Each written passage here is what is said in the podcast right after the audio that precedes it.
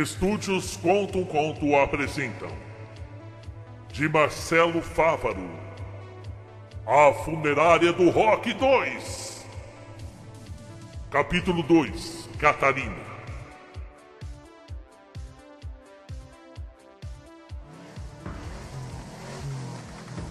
O Caronte Negro descia a avenida como a noite que vem chegando trazendo as trevas. Nele vinha o urubu com sua face sombria de sempre. Se bem que dessa vez ele tinha motivo para isso. É um imprestável! É um bastardo imprestável! Ele gritava.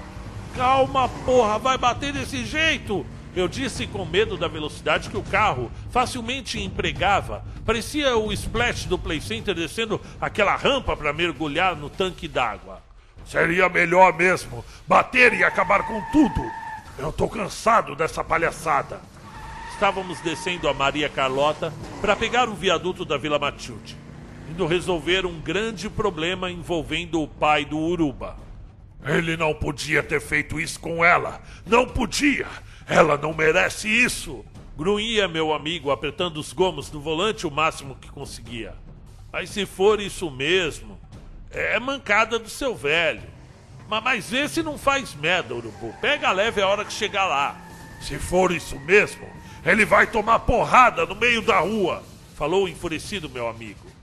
E o destino era um endereço em São Mateus, um bairro próximo. Urubu havia recebido uma ligação anônima, dizendo que o seu pai mantinha um caso amoroso fora do casamento. A voz que falava mostrava-se objetiva quanto aos fatos. Escrevera o senhor Oswaldo com exatidão, assim como o seu carro, rotinas, etc. Dera um endereço que, conforme afirmara a voz, era visitado frequentemente por seu pai. Agora é pegar o velho no pulo, disse o Urubu. A rua é essa, afirmei falando baixo como se alguém nos ouvisse. É melhor deixar o Caronte aqui em cima mesmo. Olha lá o carro dele, filho da puta! Continuou Gabriel descendo com a pá na mão. Não, Uruba, segurei seu braço. Deixa essa porra de ferramenta aí, não é para tanto. Até a nossa juventude, infelizmente era comum encontrarmos casos como esse. Embora hoje eu tenha uma ideia bem construída sobre esse tipo de situação. Aos 18 anos eu partilhava da revolta do meu amigo. Estava pronto para dar um esculacho no pai dele. Hoje eu sei que o ser humano é falho e tudo é muito mais complexo do que uma simples opinião sobre o certo e o errado. Embora caráter não se discuta, a complexidade humana leva as pessoas a diversas situações que sequer podemos compreender, seja homem ou mulher. E depois vocês vão me entender. Pode errar, as pessoas podem errar e muito por amor. Aliás, hoje eu acredito que no amor e na guerra talvez não há regras de conduta. Embora seja essencial evitar ao máximo envolver inocentes numa história como essa, nem sempre é possível. E às vezes, esses mesmos inocentes são atingidos. É claro que isso é péssimo, mas acontece. A casa em si tinha um portão pequeno, então pulamos com facilidade e fomos adentrando pelo jardim bem cuidado. Havia dentro da residência uma luminosidade proeminente da televisão. A janela permanecia aberta. E agora? O que vamos fazer? Perguntei preocupado. Ver o que está rolando, disse meu amigo agachado. Esgueiramos pelos arbustos até chegar à beirada da parede, que oferecia uma ampla visão da sala, sem que pudessem nos ver. E o que observamos surpreenderia qualquer um que estivesse conosco. Eu mesmo estava esperando uma cena vulgar de um caso extraconjugal e a ideia que eu fazia na mente me até me excitava de certa forma, entretanto, o que observei além daquilo tudo. O senhor Osvaldo, pai do urubu, estava sentado em uma poltrona lendo o jornal calmamente. E ficamos ali como que paralisados pela excentricidade da cena. O pai do urubu estava de chinelos e bermuda, com as pernas cruzadas em uma com uma poltrona como se estivesse em sua própria casa, e nada do que estava acontecendo ali parecia dizer que ele estivesse fazendo algo vulgar, digno de ser escondido. Em determinado momento, entrou na sala uma mulher vestida com roupas comuns e o chamou para jantar. E naquele ponto a cena tornou-se mais insólita. Uma menina, talvez com uns 10 anos aproximadamente, apareceu na sala, vinda do quarto e se juntou a eles. E tudo aquilo era estranho demais. A criança ainda abraçou o seu Oswaldo e juntos foram à cozinha. Urubu chispava chamas dos olhos. Ele parecia querer explodir. E foi o que aconteceu. A porta, infelizmente, estava destrancada. E quando menos percebi, meu amigo estava parado no meio da cozinha olhando para os três. Claro que imediatamente eu o segui, pois estava tão perplexo quanto ele. Seu Oswaldo parecia ver dois fantasmas à sua frente. A dona, acreditei já ter entendido tudo, embora estivesse tão assustada quanto o pai do urubu. Já a menina nada compreendia, lançando um inquiridor olhar para mim que, sinceramente, levaria anos para esquecer. Durante toda a cena dantesca, Algo ali me deixara uma profunda impressão.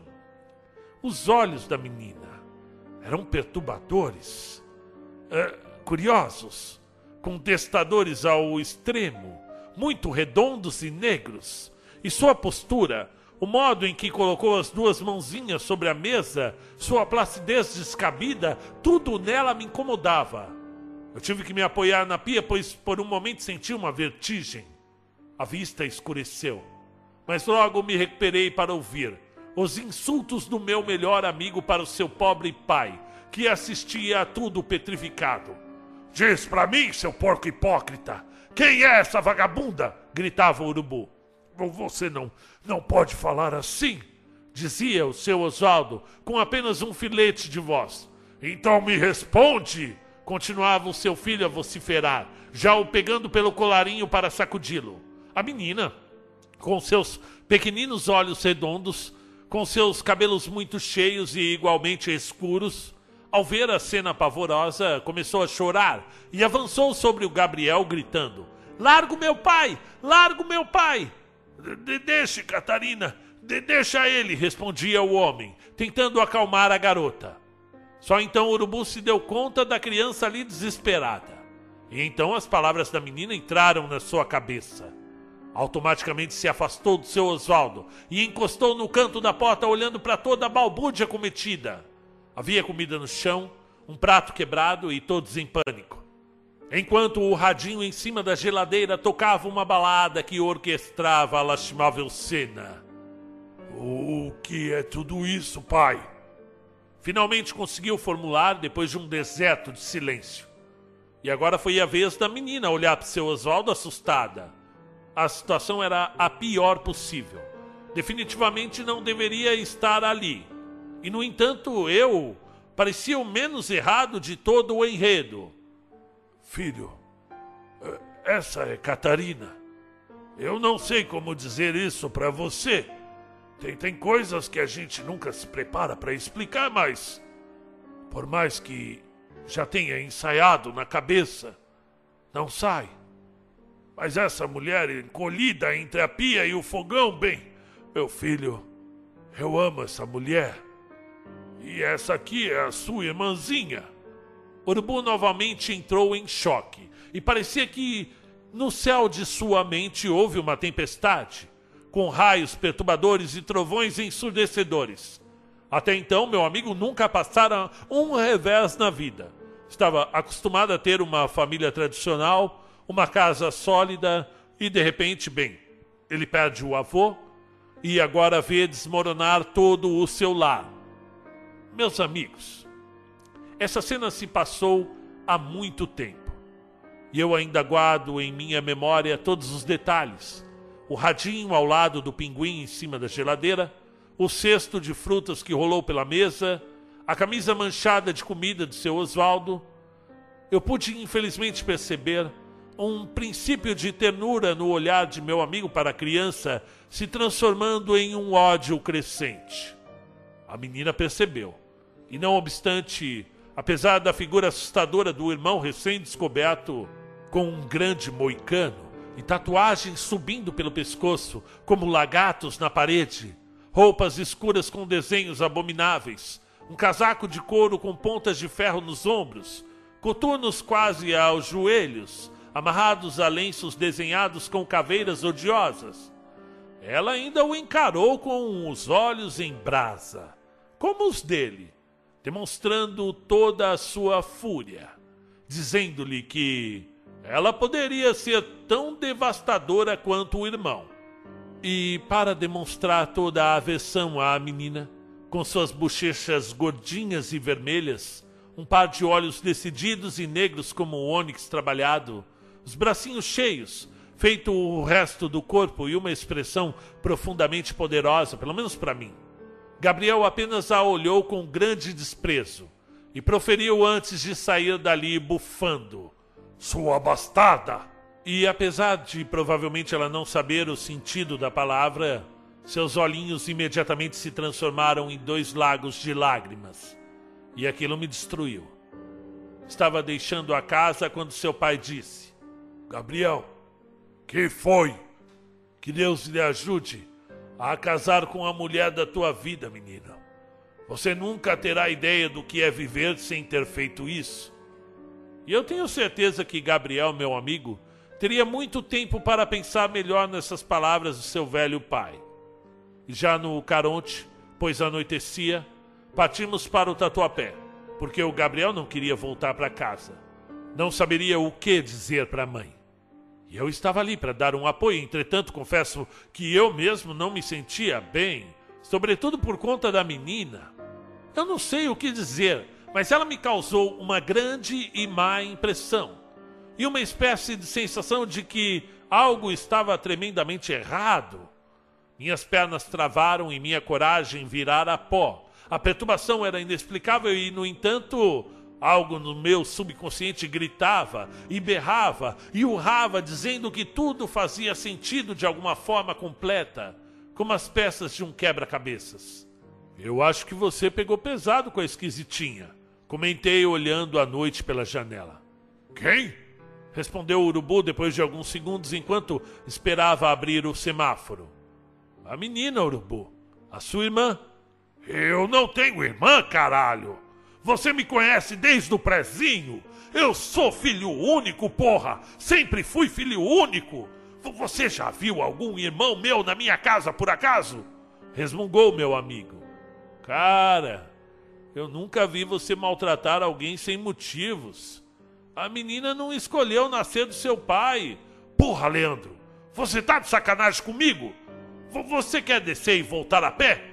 Gritou o urubu enquanto arrancava com o caronte pela avenida Aricanduva. E não é verdade, porra! A menina é sua irmã! A caravan negra derrapou na pista expressa da longa avenida, parando próxima a outro farol quando, sem olhar para o lado, ainda com as mãos esmagando o volante, Urubu ordenou: Led, vaza! Cara, qual é? Vai me largar aqui? Sai fora, Leandro! Sai, porra! gritou meu amigo. Tá bom, tá bom, pô, tô saindo, disse enquanto abria a porta do carro. Ainda deu tempo de chamá-lo antes do Opala partir. Ei, urubu! O que é? Vai se fuder! E o carro sumiu na escuridão.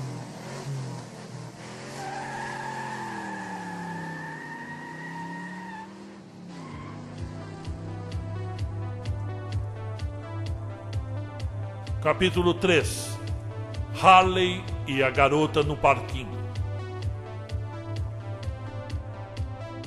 O inverno parecia dar sinais de terminar mais cedo naquele ano em São Paulo. Já podíamos experimentar noites calorosas em pleno começo de setembro. Seguíamos tocando muito. A agenda normalmente começava na quarta, num porão que mais parecia a Bate-Caverna. Quinta tocávamos no Pode Crer. Sexta eram dois lugares num boteco que lotava a rua da escola e depois num lava rápido podreira, dividindo a noite com certa banda de nome Maconha S.A. Noite cheia. Sábado deixávamos a agenda vazia para eventuais festas, sítios ou clubes. Domingo a gente aquecia no bar cáustico e depois subíamos para tocar no inferninho da vila. Escuro, com luzes vermelhas que dava a nítida impressão de que se estava no próprio inferno de Dante e que naturalmente lotava também. A ideia era fazer caixa para viagem. Tirando o Karuma, parecia que todos queriam dar mais uma chance à cidade da montanha, a encruzilhada das almas. Os planos do passeio começaram a ganhar corpo. Só não vamos parar na lanchonete da coxinha, combinado? Eu disse. É claro, né? respondeu a Nicole, fazendo carinho no Nosferato, o cãozinho herói que trouxemos de Minas. Você esqueceu que vamos por outro caminho? Ah, é. Lembrei-me de que iríamos passar no Rio de Janeiro. Mó volta para buscar o boiola do Caetano, que não sabe pegar um busão para Minas, resmungou o urubu. Não fala assim dele, poxa, respondeu o King, que estava chegando do balcão com mais uma jarra de chope. Meu pai está pentelhando a minha vida. Ele acha ainda que eu tenho sete anos, reclamou a Nicole pegando um copo. É, Rod. Karuma comentou, sem prestar atenção direito. Estava de olho numa moça cheia de piercings do outro lado do bar. É, não quer deixar eu voltar para aquela cidade? Eu até entendo. Mas o que ele sabe hoje de mim? Disse Nicole, já deixando transparecer que nada é perfeito na vida. Pronto, o Pelé já pagou o cachê da banda. Vamos embora. Termina essa jarra aí, abreviou o urubu. Estávamos finalizando a noite e o goró quando uma enorme Harley Davidson parou em frente ao bar. O sujeito desceu da moto e tirou o capacete. Era o cara que nos ajudou naquela noite. Entrou na espelunca vestindo um colete jeans todo personalizado, camiseta surrada do Judas Priest, calça jeans azul e coturno. Além dos acessórios como as pulseiras de couro, um colar de estilo medieval e um lenço de caveira vermelho na cabeça. Tinha longos cabelos louros, chegando quase à cintura. Fiquei observando o sujeito parar em frente ao balcão e pedir uma dose de conhaque puro mas ele trazia seu próprio copo estilo viking para o bar. Viado! comentou o urubu balançando seu moicano como um pavão, se sentindo ameaçado. Com certeza, concordei. Nosferato olhou para o cabeludo e rosnou. O nosso cachorro iria ter essa antipatia pelo motoqueiro até o fim de sua vida. Que tipo de gente traz seu próprio copo pro boteco? adicionou Karuma. E esse cabelo? Fez alisamento? Continuou o urubu. Vocês estão de marcação com ele? interviu a Nicole. Se não fosse esse metaleiro, eu teria sido sequestrada pela galera da Kombi outro dia. Beleza, ponto pro Axel Rose aí, ponderou King. Vocês são uns babacas, isso sim, disse a Nicole impaciente. E querem saber? Eu vou lá falar com ele para agradecer. O urubu mal teve tempo de esboçar a reação e quando olhou, sua namorada já estava encostando no balcão para puxar papo. Entretanto, a conversa não durou dez segundos. Bastou o sujeito abrir a boca e não ouvimos o que ele disse, para a expressão de nossa amiga mudar completamente e ela desferir um tapa bem dado no seu rosto antes de sair do bar irritadíssima. Urubu levantou-se imediatamente e veio já arrastando a cadeira, doido para usá-la na cabeça do heavy metal. O que você falou para ela, arrombado? inquiriu o namorado de Nicole. Nada, disse calmamente o sujeito, com seus olhos bem azuis acinzentados. Então por que ela ficou doida e saiu batendo os pés? perguntou o King que vinha chegando. Quem vai saber? respondeu o motoqueiro sem sequer olhar para a gente. Ela apenas perguntou o meu nome e eu respondi. O urubu ficou uns instantes sem entender e depois arriscou a última pergunta. E qual é a porra do seu nome? É Harley? Horas.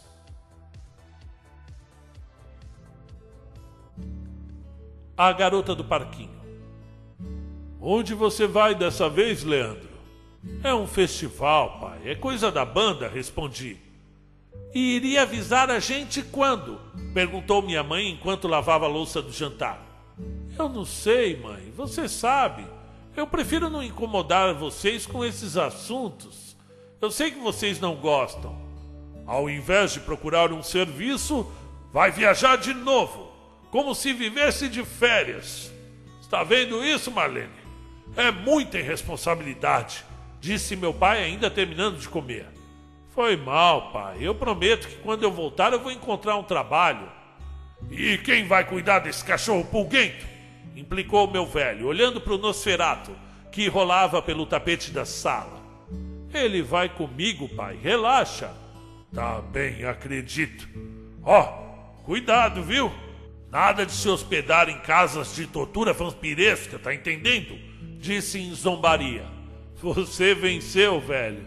Sem vampiros. Ah, aquela moça, a Carmen, a sua namoradinha, não é? Ela te ligou quatro vezes essa semana. Você não estava.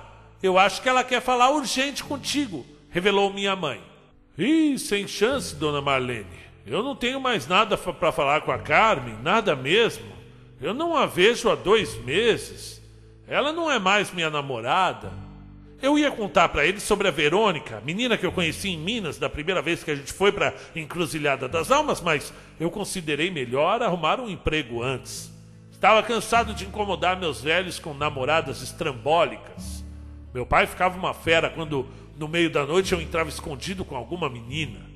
E por mais que eu tentasse ter meus momentos de selvageria juvenil e sair sem ser visto, eu sempre topava com o velho no corredor de madrugada. Ele tinha razão de odiar tudo aquilo, afinal, a casa não era motel. Mas eram tempos difíceis, sem grana para um quarto e as oportunidades afetivas apareciam quando a gente menos esperava, ou quando a nossa carteira menos esperava. Hoje eu sou o velho no corredor de madrugada e confesso, eu fico puto também. Quanto a Carmen, nunca mais havíamos conversado desde aquele dia antes de ir para a encruzilhada. Eu fiquei curioso para saber o que ela queria comigo, mas teria de ser somente depois da viagem, pois o pessoal já estava buzinando em frente de casa. E finalmente a enorme barca negra lançava fumaça pela rodovia Dutra, prestes a descer a Serra das Araras rumo à terra fluminense. Aos que acompanharam a narrativa anterior, nossa banda se chamava Funerária do Rock. Tocávamos o bom e velho rock and roll nos melhores anos do mundo. Um dos nossos maiores símbolos era justamente o Caronte Negro, ou seja, uma Opala Caravan 1978 preta como a morte, com um caixão de mogno roubado de um certo cadáver chamado Adamastor, que ficava em cima do bagageiro do carro. Na lataria, os dizeres funerária do rock em adesivos. Vivíamos nosso sonho sem ter a mínima noção disso. A gente bebia, cantava, se apaixonava, tínhamos uma banda, tínhamos nosso carro, e quando se é jovem, todo sentimento é multiplicado por mil Cada um de nós tínhamos os nossos próprios desejos, mas eu jurava que eles se pareciam muito. Zoar, beber e tocar para sempre. Mas é claro que eu estava enganado. A melhor ideia de família que eu tinha logo iria ruir. As coisas mudam, as pessoas vão embora, a vida é assim. Entretanto, eu posso dizer que eu aproveitei cada segundo com eles. Eu bebi cada gole dessa amizade. Eu curti ao máximo o mau humor do urubu. Amei com todas as minhas forças a inocência do King, a amizade do Karuma e a revolta da Nicole. E sofri na mesma proporção, porque depois de tantos anos refletindo, cheguei à conclusão que só eu vivia aquela ilusão de que tudo aquilo duraria para sempre. Eu não sei o porquê do urubu sempre preferir viajar à noite, reclamou Karuma com medo da escuridão na estrada. É pra ver você se cagando de medo, Karuma, disse rindo meu amigo Punk, enquanto segurava um cigarro aceso entre os dedos e o volante. E aí, Led? perguntou-me o King. Onde estamos? Deixa eu ver. Respondi com o um mapa nas mãos em algum lugar entre Varjão e Piraí, mas não tenho certeza por quê. Eu tava afim de mijar, tem como? Ué, mija aí mesmo, brinquei. Vai, pô, é sério. Vamos parar na próxima. Pediu o nosso amigo. O cachorro quer mijar também? Diferentemente do que se está acostumado em histórias do gênero, essa parada não era assustadora nem lúgubre. Tratava-se de uma churrascaria comum em beira de estrada. Havia alguns caminhões estacionados, uma pequena movimentação na lanchonete, além de um posto grande de combustível. Ainda hoje, quando vou visitar King, lembro-me dessa parada. E sempre me benzo antes de continuar porque ali, meus amigos, ali começou e ficou uma das histórias mais mal resolvidas de todas as nossas viagens. Eu pedi um café para espantar o sono. Urubu, uma coca. Caruma parecia viver de brisa. E King, uma vitamina de abacate. Mas que puta viadagem, King. Nós estamos num rolê entre amigos, todo mundo roqueiro, vitamina de abacate uma hora dessa. Vai se fuder, Led. Vitamina é vida. E, e aí? É, chamou a namoradinha pro festival? Perguntou-me King em provocação. Eu sei lá, mandei uma carta chamando, mas não recebi a resposta. Eu ia ligar para ela na casa do urubu, mas não deu tempo. Namoro de cartinha. Cadê a Nicole? Foi fumar, disse o urubu. Ei, meninos, Chamou-nos a atenção o balconista, um bom senhor de seus 50 anos, com o bigode amarelado. A amiga de vocês está lá fora sozinha uma hora dessas? É, tá logo ali no parquinho com o cachorro. Olha, meninos, disse de uma forma esquisita. Se eu fosse ela, não ficava sozinha nesse parquinho a essa hora da madrugada. E é perigoso, brother? Perguntou o Caruma já ressabiado. Tem ladrão lá? Não, por essas bandas não costuma roubar nada, não, respondeu o homem dando uns pigarros. Mas aqui o povo não tem medo de quem tá vivo, não? Devolveu o urubu. Então tem fantasmas aqui? Essa eu gostaria de ver. Nunca sou, menino. Você não aguentaria uma coisa dessas, não? Não sei se já ouviram falar, mas em todos esses anos de existência dessa estrada já ocorreram pelo menos umas boas centenas de acidentes fatais e a grande maioria nesse trecho em especial. Muita gente desencarnou nessas curvas aí para frente. Eu mesmo já vi muitos mortos na estrada, mais até do que a minha mente suportaria. Por isso que eu dou esse conselho. Não fica sozinho lá fora à noite, não. Essas histórias fazem a viagem ser mais rica, pensei. Quem não gosta de ouvir casos do interior? Causos, na verdade, né? Ainda mais contados por um local. Rimos a beça do companheiro. Agradecemos o conselho e pagamos o lanche. Ao sair, encontramos a Nicole parada no meio do parquinho, imóvel como uma pedra, olhando para o balanço vazio. Chamamos a nossa amiga, nada. Gritamos, nenhum movimento. Cheguei perto e a toquei nos braços. Estava fria como um defunto, os olhos fixos no brinquedo que ainda se movia lentamente. Vamos, esquisita, pedi tentando a puxar para o carro. Led, é você? perguntou Nicole apenas em um sussurro quase imperceptível. Não, é o Flávio Cavalcante. É claro que sou eu, vamos embora. Led, você está vendo alguma coisa? Perguntou minha amiga com os olhos arregalados e cheios de lágrimas. Eu estou vendo o balanço, respondi. Você está de brincadeira? Cadê o Nocerato? A menina, Led. Você viu a menina?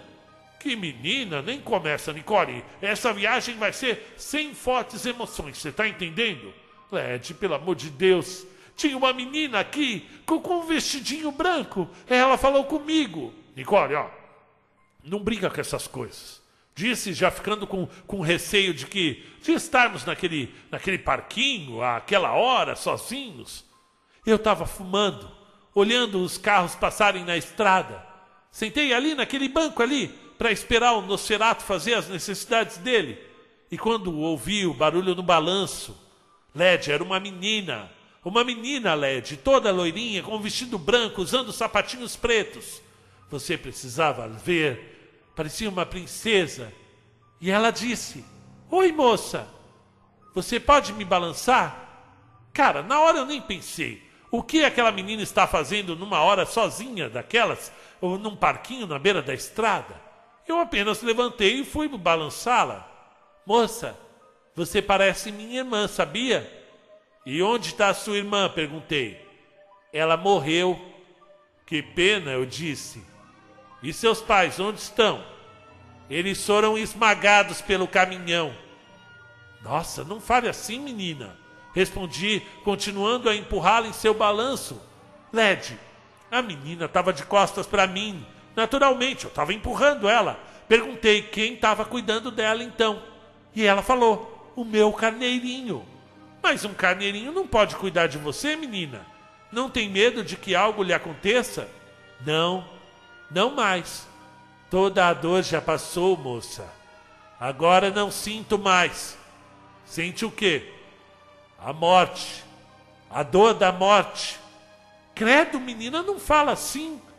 Vocês também vão sentir a dor da morte, Nicole. Um de vocês vai morrer. Não, não fale assim, menina. Vamos procurar sua mãe. Mas, mas, mas, espera. Como você sabe? O mal vai comer ele, pouco a pouco, e ninguém vai poder fazer nada, disse ela, virando o rosto para mim. E você não vai acreditar, Lete. O rosto da menina estava todo desfigurado, como se realmente tivesse passado um caminhão em cima. Eu fui para trás, assustada, até que caí na grama. E quando me levantei, a menina tinha sumido. Simplesmente desapareceu. Credo! Ela estava ali sentada, Led, ali no balanço. Ai, caralho, vamos embora daqui, porra! Corre! Nosferatu, vem! gritou Nicole chamando o cão, que vinha entre as árvores. Resolvemos não contar nada para os outros. Não queríamos nenhum deles mortos, é claro. Entretanto, seria melhor não criar energias negativas. Mas as palavras daquela menina não seriam esquecidas, nem pela Nicole e nem por mim. Fim do capítulo 3.